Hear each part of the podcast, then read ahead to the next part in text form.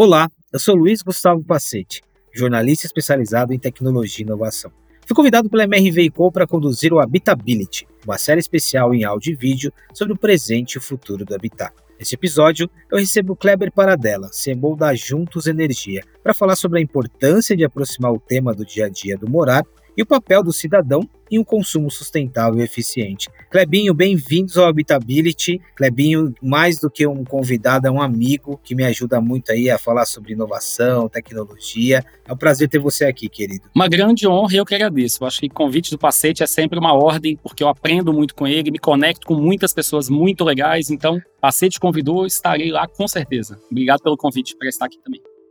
O Klebin, você sabe que você tem muito perfil aqui da Habitability, né? além do lado profissional de marketing, mas também pelo pesquisador, professor, pelas aulas, sempre de trazer alguns assuntos que às vezes estão no futuro, às vezes estão no presente, às vezes distantes, às vezes próximos da gente, mas aterrizar um pouquinho para o dia a dia. Então, esse é o, é o propósito aqui do Habitability. Falar de energia também é isso. A gente aqui nós já tratamos de muitos temas relacionados: mobilidade, sustentabilidade, internet das coisas, 5G, carro do futuro, e tudo isso está direto e indiretamente ligado com a energia. Agora, conta um pouquinho, né? Antes de vir para esse ecossistema, você estava ali na mobilidade, 99, também fazendo uma imersão num segmento muito interessante. Como foi assim? E por quê? Por que fazer essa transição da mobilidade para a energia? Quando eu estava na 99, quando eu cheguei na 99, ela era aquela startup que estava começando a se tornar grande, né? Então a empresa ela tava, tinha acabado de ser comprada pela Didi, Xuxing, e ela começava uma estruturação para se tornar uma empresa não só nacional, mas com uma operação global muito forte. Então foi um aprendizado gigantesco olhar para a mobilidade não só do Brasil, mas para o mundo. E lá eu trabalhei durante três anos e meio e pude aprender muito e conhecer muito da indústria também da mobilidade, da tecnologia. E o que começou a me puxar depois ali para fora, né, e, e apareceu essa oportunidade da Juntos, que foi perfeita assim na hora certa, foi que eu enxerguei, assim como alguém enxergou em 2012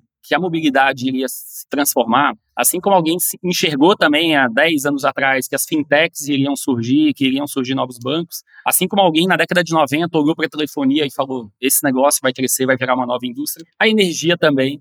É, neste momento, 2022 é o ano, de fato, para se olhar para a energia. E aí passa esse cavalo branco uma vez na vida, você não pode recusar, você tem que subir em cima dele. Então foi assim que eu vim parar na energia trabalhar com energia e estou adorando. É uma área realmente incrível, uma indústria nova para mim, mas que já tem muita gente militando e construindo e pavimentando para que seja uma conversa de bar para daqui a pouco todo mundo poder discutir o que é energia limpa e como ela pode mudar o nosso dia a dia. Kleber, o que, que faz com que 2020, como se pontuou, né, 2022, seja o ano para discutir um pouco mais esse assunto aqui? O que está acontecendo, não só do ponto de vista de consumo, acho que você descreveu um pouco do lado das empresas, né, mas também do ponto de vista de consumo, de comportamento, que faz com que a gente passe a olhar a energia com outros olhos? Em 2016, começaram as primeiras regulações ali normativas da Enel permitindo que microgeradores de energia e mini geradores de energia, ou seja, aquele produtor de café que tem um espacinho ali e constrói uma, uma, uma, usina solar do tamanho de uma quadra de basquete, por exemplo. Ela permitiu que essa pessoa pudesse injetar energia na rede das concessionárias, né, da, da CEMIG, é, da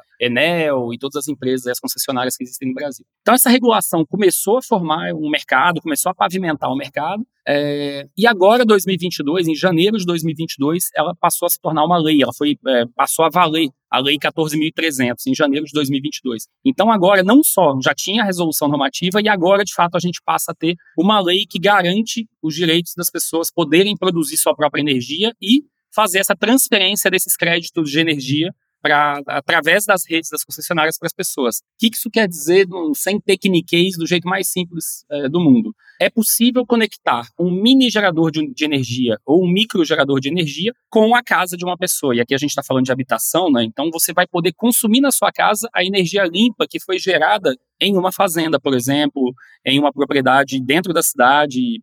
É, então a gente de fato vai começar a fazer com que a energia se torne compartilhada. Assim como os aplicativos conectaram as pessoas, assim como os aplicativos de comida, né, de delivery, eles conectaram as pessoas, agora a gente vai ter essas plataformas que vão conectar produtores com pessoas que querem consumir energia limpa em suas casas. E aí a gente está falando de duas coisas. Consumir energia limpa, a gente está falando primeiro passo e urgente também, que é a questão da redução de CO2, né? Então a gente está falando é, das questões climáticas e da urgência da gente passar a ter novas fontes de energia para se consumir no país, mas também da economia. A gente está falando aqui de redução de até 20% na sua conta. Então, diferente de outras ofertas que nos eram dadas, né? Que normalmente quando a gente fala de sustentabilidade, a gente acaba tendo que pagar um preço mais caro por isso e muitas pessoas não aderem, né? Então, quando você compra um produto orgânico, geralmente você tem que pagar mais caro por isso, e aí as pessoas que são mais conscientes pagam. Se você tem que fazer a reciclagem na sua casa, ela é gratuita, mas ela vai te dar, de certa forma, dispendiar mais trabalho. Nesse caso, a gente está falando de ponta a ponta aqui, é uma cadeia de ganhos que todo mundo ganha no, no fim das contas, porque você está produzindo energia, você está distribuindo essa energia, uma pessoa consome, reduz a sua conta e ainda reduz o impacto no meio ambiente. Então, é aquele tipo de negócio que não tem como não fazer. Agora, uma curiosidade aqui, quando você dá o exemplo de que a minha casa, a minha propriedade, ela pode virar ali uma, né, um centro de produção de energia, de emissão de energia, quanto que a gente esbarra aqui em custos, né? O quanto que isso pode ser restritivo para algumas pessoas? E aí, emendando uma outra pergunta, pergunta, Kleber. A gente olha um pouquinho mais, você deu o exemplo da fazenda e tal, né? Então, para o agro, sobretudo, mas quando a gente olha para os territórios urbanos, né? Para as densidades urbanas, para os prédios, condomínios, está muito relacionado ainda a investimento, né? Ou não? Explica um pouquinho para a gente essa parte. Para quem agora se interessou, de fato, em ter ali uma mini usina. É, isso é um ponto muito importante também para esclarecer, porque a energia, quando a gente pensava em placa fotovoltaica, por exemplo, né, que são aquelas famosas placas que você coloca no telhado da casa, era uma conversa extremamente restritiva. Porque ou você estava falando de uma empresa grande que conseguia montar a sua usina, ou você está falando de uma casa própria, porque a pessoa não vai investir um comprar um equipamento que vai durar 20, 30 anos e colocar em casa, então uma casa própria e com espaço suficiente para colocar um equipamento como esse, além do custo também, né, de, de implementação. Então era uma conversa extremamente restritiva para poucas pessoas que tinham essa oportunidade e esse dinheiro para fazer isso. Agora, o que a gente fala sobre democratizar o acesso a essa energia limpa, porque a pessoa que ela não tem esse dinheiro, ela não tem esse espaço e ela não nem, ou não quer fazer esse investimento, ela consegue ser um consumidor. Ela passa a consumir essa energia limpa que foi gerada em algum outro lugar e ela tem a redução de 20%. E a pessoa, ao mesmo tempo que ela tem o recurso, ela tem o espaço, ela quer fazer isso para, de certa forma, conseguir uma renda extra ou algum tipo de benefício, ela também ela pode construir hoje e também fornecer para uma cadeia de pessoas que têm interesse. Então, é a história, por exemplo, eu não tenho carro, então eu uso um carro compartilhado de alguma pessoa que tem, que é um motorista lá do aplicativo que fornece esse espaço do carro dele e eu não tenho carro. Agora vai ser um pouco parecido. A pessoa ela tem a microusina ou a mini usina e ela pode fornecer, ela pode compartilhar essa energia que ela gera com uma outra pessoa na ponta. Então, no seu apartamento, na sua casa, na sua microempresa, mini empresa, contas acima de 150, 200 reais por mês, você já consegue fazer essa portabilidade para a energia limpa, dependendo do estado. Ainda está sendo agora implementado no país inteiro, né? Minas já está super forte e agora começa a escalada nacional. Ô Kleber, o que, que a gente tem aqui de possibilidades na geração de energia limpa. Tem vários tipos, né? É, alguns a gente conhece um pouco mais, outros nem tanto, mas, por exemplo, solar, você já deu alguns exemplos, mas tem eólica e outras possibilidades que existem aqui, que talvez também ainda não está na nossa visão, mas o que, que há de possibilidade aqui para gerar energia limpa? O solar acabou se tornando mais popular, né, das energias dessa nova indústria todas. Hoje o solar já é a segunda energia é, mais consumida e, e, usada no país. Só que a gente está falando também de usina eólica, né, então geração através do, da captação do vento, biomassa. Então você pega às vezes resíduos de fábricas, de abatedouros, lixões, e você a partir do lixo você consegue pegar essa massa orgânica e transformar essa massa em energia. Está falando de biogás, a hidrelétrica também. A hidrelétrica é uma energia limpa. E ainda bem você pode fazer hidrelétrica em pequena escala, fazer ela em pequenos córregos, rios e tudo. O maior problema hoje, quando a gente pensa nacionalmente, fala, mas por que, que o Brasil inteiro, então, não tem energia limpa? Primeiro, porque a gente a cada vez mais consome mais energia, né? A gente tem mais demanda de geração hoje de energia no país pela própria evolução da sociedade. E segundo, que chega um momento quando a gente não consegue gerar energia suficiente para todo mundo, a gente precisa acionar, enquanto país, outros tipos de energia que são poluentes. A gente está falando de termoelétricas, por exemplo, que a gente está falando de consumo de diesel para gerar energia. Imagina que às vezes está com a luz ligada em casa e tem um motor lá rodando um diesel, a diesel para poder manter essa luz acesa. Então, a geração de energia, um dos motivos de terem criado essa lei e criado essa série de normas aí para permitir com que a indústria privada e o cidadão civil possa ser um investidor de energia, é para ajudar a desafogar a energia do país. Então, a gente nem se enxerga como um competidor das grandes concessionárias, das empresas. Em alguns momentos a gente pode competir pelo cliente, mas a gente é o maior aliado deles, na verdade, porque a gente está ajudando a trazer uma energia e ainda mais limpa para abastecer as redes dessas concessionárias de energia do país. É uma discussão muito sobre eficiência aqui, né? Alguns exemplos que você deu de energia que podem ser geradas em contextos em que a gente não gera, né? Já existe um pré-desperdício ali. Agora tem um aspecto, você deu exemplos bancos, de outros segmentos que passaram por esse processo de transformação. Sempre existem os desafios, obviamente, mas as resistências, né? E aí tem desafio de desenvolvimento de tecnologia, tem o desafio cultural, comportamental, por aí vai. Dentro desse nosso papo de energia, o que você considera aqui como desafio? Quais são os principais para a gente, muito do que você falou aqui na teoria, passar a ser cada vez mais prática? A tecnologia avança antes da nossa capacidade de adotar essa tecnologia. Então, pegar um exemplo, as, as, aulas remotas que a gente faz hoje em dia, as reuniões, já tem quase 20 anos que existe o Skype gratuitamente e mais de 10 anos, e o Zoom completou 10 anos esse ano. Então, na verdade, a tecnologia estava lá disponível e a gente demorou muito tempo para adotar. O que acontece com a energia agora é que as pessoas elas nunca se questionaram muito se elas poderiam fazer a portabilidade de energia da casa delas, né? Elas se acostumaram a pagar. Quando você se torna independente ali, sai de casa, a primeira coisa que você começa a pagar é a luz e é a coisa que você vai pagar ali até o seu leito de morte, porque é o mal necessário, você precisa pagar para ter energia em sua casa. Então, quando você chega para a pessoa e fala: "Olha, eu vou levar energia para sua casa. Essa energia é limpa e não poluente". Você está ajudando uma outra pessoa, um mini gerador a ter uma renda eu não vou te cobrar anuidade, eu não vou te cobrar taxa de adesão, você não precisa instalar equipamentos, não precisa fazer nada, aí não precisa ter burocracia, é só passar seu CPF e alguns dados aqui que eu vou fazer para você e você vai receber tudo numa conta só. A primeira reação, quando antes de entrar na empresa, eu falei: não, a pessoa vai falar, óbvio, eu quero. Mas o que eu vejo hoje, a primeira pergunta da pessoa é: mas como assim? Como é que vocês ganham dinheiro? Mas como é que funciona? Mas aquela história a gente tem que mostrar que não tem pegadinha, sabe? E essa acho que é um desafio da indústria toda. Não estou falando só aqui da Juntos, é um desafio da indústria educar. Eu acho que inclusive os concorrentes, as empresas todas, elas têm que ser nesse caso parceiras para ajudarem a educar o mercado e mostrar que é uma nova onda que elas sim podem confiar. Eu tenho certeza que as pessoas não confiavam nas fintechs no início, porque eu lembro. As pessoas no, no início, elas sabem, eu vou transferir um dinheiro para uma conta que é digital, mas não tem agência, mas não tem gerente, mas não tem caixa eletrônico, né? Parecia uma coisa muito distante, porque a gente foi acostumado que a gente tinha que ter o nosso banco tradicional. A energia agora, o maior desafio dessa indústria vão ser esses primeiros meses aí, anos, de educação da população para que sim, elas podem fazer e não, não tem pegadinha. Você sabe que eu estou lembrando de vários outros, várias outras mudanças, né? Quando a gente falava do próprio e-commerce, né? Lá no comecinho, você falou que você pegou o começo da internet, né? O e-commerce sempre tinha, e eu mesma que eu tô te ouvindo e tô falando, caramba, que legal, eu quero muito, mas sempre tem esse porém, né? Mas como, né? Como isso funciona? E é interessante que isso aconteça também, porque isso mostra um pouco da nossa capacidade de questionamento, né? Como consumidor, eu acho que tem uma evolução também nesse sentido. Agora, Clebinho, tem um, tem um outro contexto aqui, já virando um pouco a nossa conversa, e aí tem um outro lado teu aqui, que é o lado de estudar novas tecnologias. A gente está falando sobre muitas tecnologias,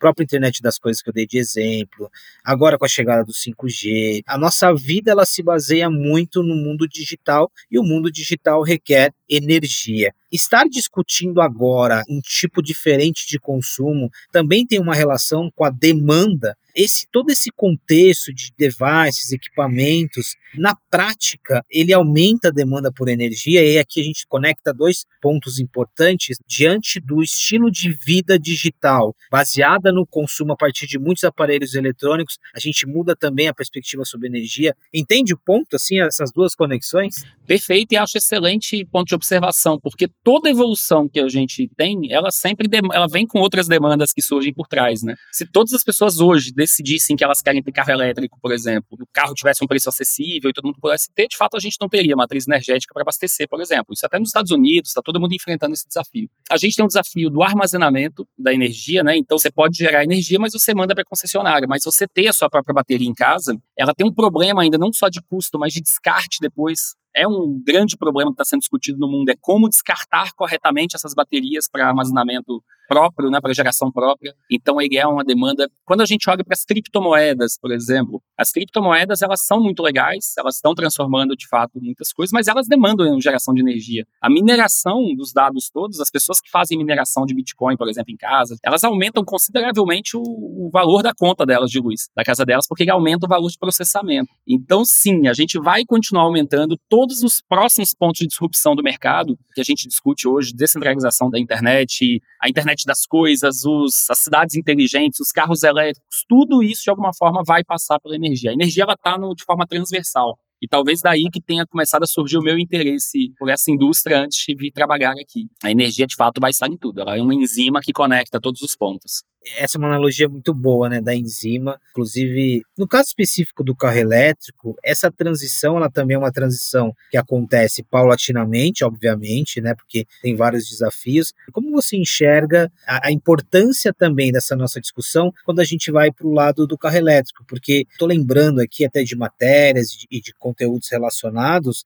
que no caso do carro elétrico você tem até sistemas que o próprio carro ele consegue ter uma interação com a tua casa para devolver ali um excesso de energia ou fazer uma eficiência, né? Vários tipos de tecnologia. Mas como você enxerga quando a gente coloca essa discussão na ótica da mobilidade, essa mudança de matriz de energia, né, de combustão como que você enxerga e como que essa discussão também é importante para esse sistema? O carro elétrico ele é um sonho antigo, né? Acho que a gasolina é um problema não só para o meio ambiente, as questões dos combustíveis fósseis, mas ao mesmo tempo é um problema no bolso das pessoas desde sempre, né? A gente sempre vai reclamar do preço da gasolina, ela sempre vai impactar na vida das pessoas, no consumo, e combustível impacta no preço de tudo, no fim das contas. A gente viu, principalmente aí após essa guerra Rússia e Ucrânia, o quanto que tudo está interligado. Então, se a gente pegar o primeiro carro elétrico, por exemplo, foi criado no Brasil, que é o grande sonho lá do Gurgel, né, fundador da Gurgel, foi em 1969, que era aquele chamava Itaipu até, era um carro parecia um Smart assim, pequenininho, e é o carro que depois acabou não dando certo, talvez a tecnologia certa, mas ainda na hora errada. E por muitas vezes foi tentado a gente ter um carro elétrico de certa forma eficiente, que tem uma boa, um custo também que as pessoas consigam pagar e toda a infraestrutura que o carro precisa, né, de recarga de, de energia. Eu tenho sido muito otimista e desde um pouco antes até na própria 99 já observando quanto que esse mercado acelerou nos últimos 12 meses mais ou menos no Brasil, um ano e meio mais ou menos no Brasil, como começou a esquentar de operadoras de marcas internacionais, montadoras com os carros elétricos indo para o país, as próprias montadoras que de certa forma foram muito resistentes por muito tempo com os elétricos, estão todas lançando suas versões aqui no país. Então, de fato, é aquela história do efeito manada que só de fato vai funcionar e você ter uma estrutura de carro elétrico que funcione no país quando muita gente estiver usando. Você tem que escalar para ter a quantidade suficiente de postos, suficiente de estacionamentos inteligentes, suficientemente um número grande de pessoas comprando para que o custo seja compensado. Então, pela primeira vez, eu acho que a gente sai um pouco da teoria do carro elétrico e agora vai começar a praticar a ponto do carro elétrico se tornar viável. Mas tem um ponto que eu acho muito legal, eu vi esses dias a futurista Amy Webb, que eu gosto bastante, acompanho tudo que ela faz e publica, e ela falando que a gente tem um fetiche muito grande com os carros voadores, né? Desde lá de trás, de século passado. Um século antes a gente já falava disso do sonho antigo e agora com os carros elétricos, os carros autônomos. E a questão que ela foi é: será que a gente não ficou tão aficionado pela questão da posse do carro e eu ter que ter o meu carro elétrico que talvez a gente tivesse estar discutindo maneiras de solucionar um problema numa cidade que é levar uma pessoa de um ponto A para um ponto B e aí do jeito mais eficiente, eh, consumindo menos energia. Então esse é um outro bom ponto também, assim, um bom ponto curioso. A gente construiu cidades para os carros e agora como é que a gente consegue de fato construir cidades para as pessoas e pensar o transporte de um jeito mais coletivo, mais eficiente, com custo melhor e também com um impacto menor no meio ambiente.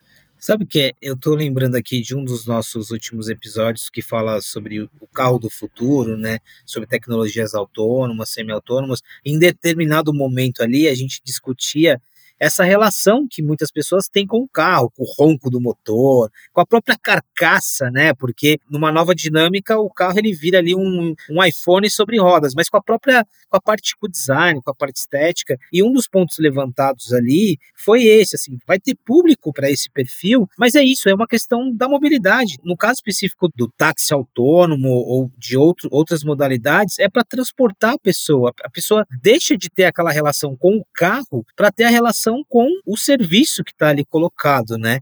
O Kleber, tem um outro aspecto aqui, voltado muito à nossa dinâmica do dia a dia, que é a parte da arquitetura, do design. Você, quando foi falando ali sobre ter uma usina, a própria estrutura das casas, quando a gente fala de energia solar também e outras formas, isso tem um impacto também na, forma, na maneira como a gente vai construir as nossas casas, como a gente vai adaptar as que já existem. O quanto essa conversa também está próxima né, do mercado de vocês. E tem muita gente desse segmento que está nos ouvindo, né? Arquitetura, construção, o quanto que, quando a gente começa a escalar essa discussão sobre energia, uma, uma energia mais democrática, uma energia mais pulverizada, o quanto que isso pode impactar também é, a estrutura das cidades, das casas, dos condomínios e por aí vai. Hoje, quem viaja de carro, de ônibus, consegue começar a perceber, dependendo de algumas regiões do país, você vai, você vê muita placa agora instalada em cima de casas, em, é, em campo também, né? Que você vê, ao invés de plantação, você tem aquela plantação de placa fotovoltaica ali. E de fato é uma. Vai começar a interferir na paisagem. E sim, tem algumas discussões sendo feitas, tanto para a questão estética.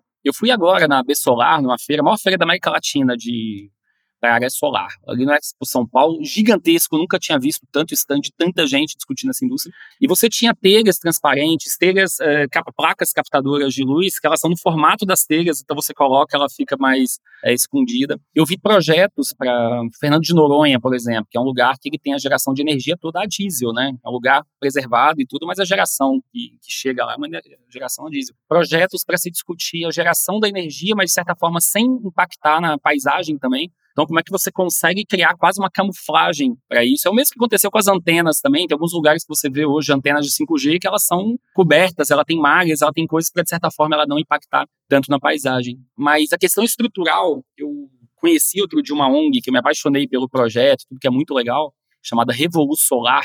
É uma empresa que eles fazem instalação de placas é, em favelas. Então, eles pegam as casas nas favelas, fazem a instalação das placas todas gratuitamente, através de doações que eles recebem de institutos, de empresas, e aí eles fazem a geração para essas casas. De certa forma, a gente vai começar a se acostumar mais a ver essas placas fotovoltaicas é, ocupando lugares de telhas, de caixas d'água, de outras coisas que até então faziam parte da paisagem natural.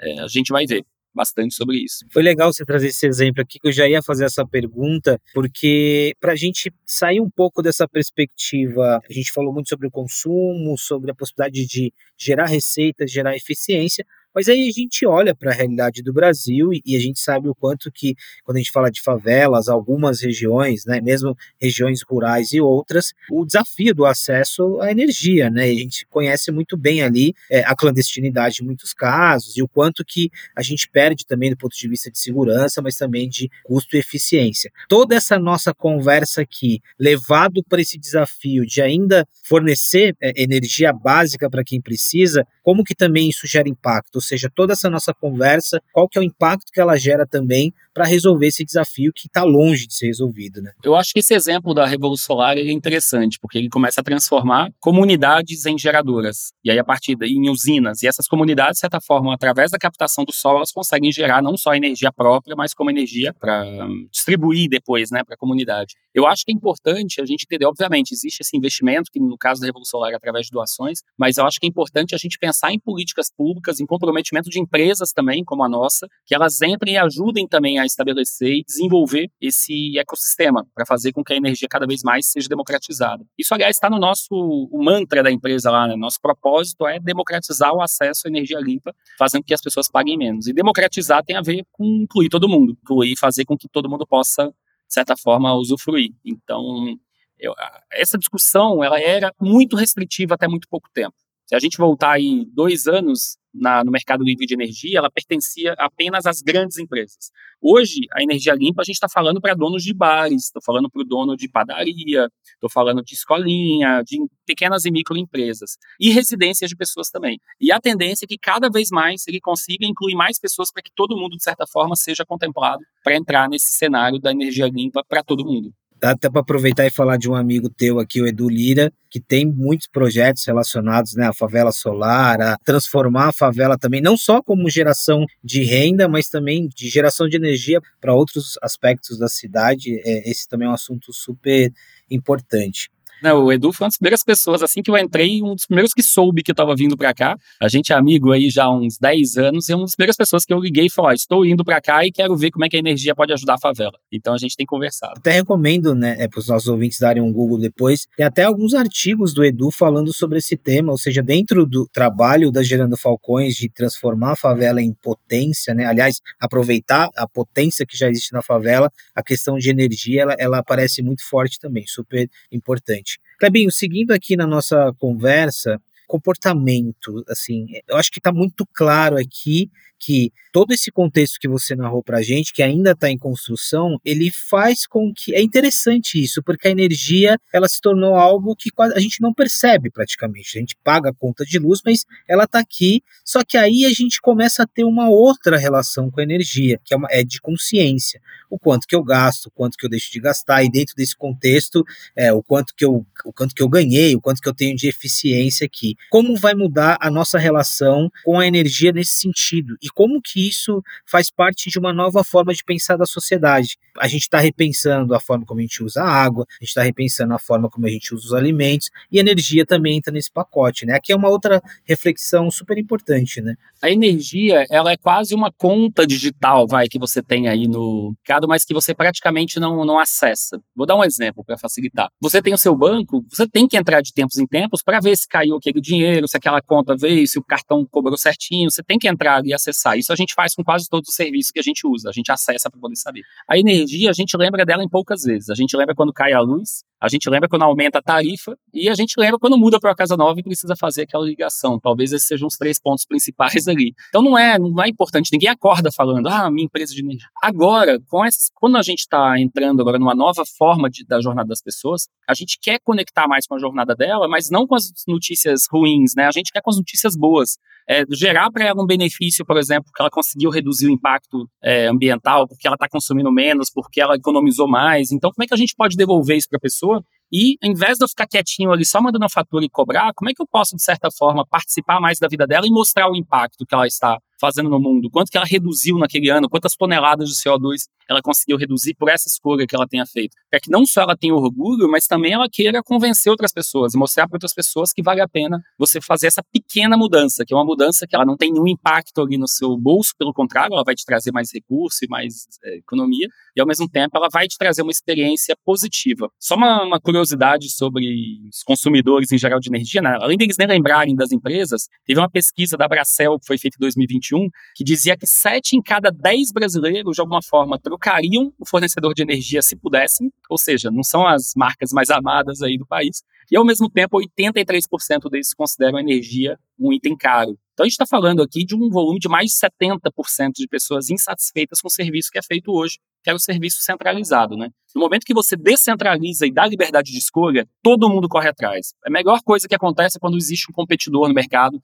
e existe uma nova indústria porque as concessionárias vão ter que fazer um serviço melhor, as novas empresas de energia também vão ter que oferecer cada vez mais vantagens, e no final, quem ganha mesmo ali no fim das contas é o consumidor e a sociedade, né, e o planeta. Clebinho, para terminar, muitas das pessoas que estão nos ouvindo aqui são empreendedores, têm, é, investem em negócios, pensam em investir, e aí eu queria que você terminasse com essa reflexão do ponto de vista de negócios, assim, e dentro desse ecossistema que está se formando, o que, que há de oportunidade? Eu fiquei pensando aqui, por exemplo, poxa, poderia ter uma empresa de gamificação, né, para conseguir levar para essa conversa, enfim, o que, que você enxerga do ponto de vista de negócio, que esse ecossistema precisa na medida que ele está crescendo, e que você acha que vai demandar investimento e interesse? Vou falar então para os pequenos, para os médios e para os grandes empreendedores. Para os pequenos empreendedores, ele tem de imediato né, a chance de conseguir reduzir a sua própria conta, e custo fixo é crucial, principalmente para quem está começando, então você consegue de fato reduzir sua conta e colocar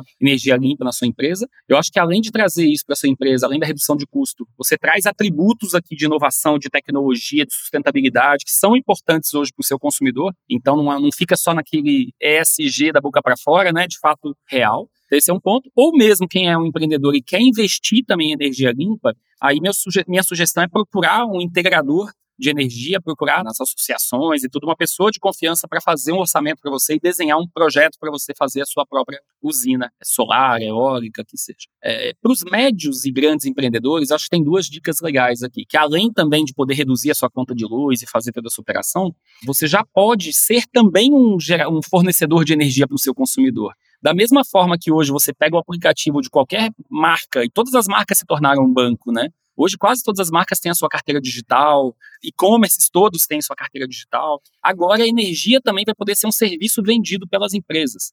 As empresas, através de plataformas como a nossa, elas criam uma operação que a gente chama de white label, né? E você pode vender. Por que não vender a energia Magalu ali para o seu consumidor?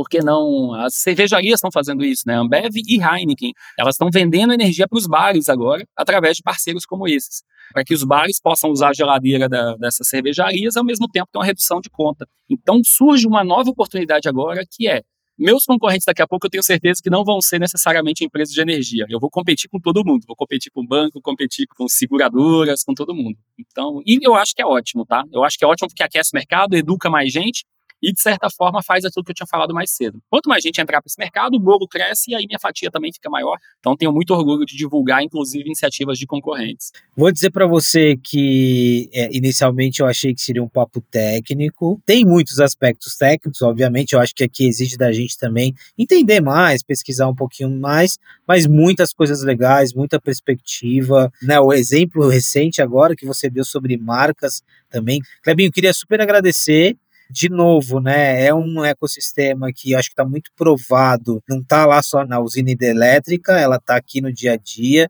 e diante de tantas possibilidades tem um impacto direto no nosso presente, no nosso futuro. Muito obrigado por nos ajudar, como mais uma aula aqui para o Habitability, vai entrar para a lista de episódios aqui que se complementam muito. Obrigado, de verdade. Imagina, eu que agradeço, Pacete, mais uma vez, e agradecer também a MRV. A MRV eu sei que é uma empresa que está super comprometida também com sustentabilidade, com energia, então a gente tem se encontrado em muitos fóruns, muitas reuniões e muito legal participar aqui e falar com, com, o mercado como um todo, mostrar como essa indústria ainda vai virar conversa de bar, como hoje foi a nossa conversa aqui de podcast, daqui a pouco vai ser uma conversa como essa no bar com os amigos. Mais um pouquinho ela já era uma conversa de bar. Clebinho, muito obrigado. Você que é nosso ouvinte frequente aqui, mais um episódio que se complementa com toda essa jornada. Você que chegou agora, tem muitas outras conversas dos principais tocadores de áudio para complementar a mobilidade urbana, tem sustentabilidade, tem IoT, Smart Cities e muitos outros assuntos para maratonar e conectar com o nosso dia a dia. É isso. O podcast Habitability é um oferecimento da MRV Co, uma plataforma habitacional composta pela MRV e outras quatro marcas: Lugo, Sensia, Résia e UPA.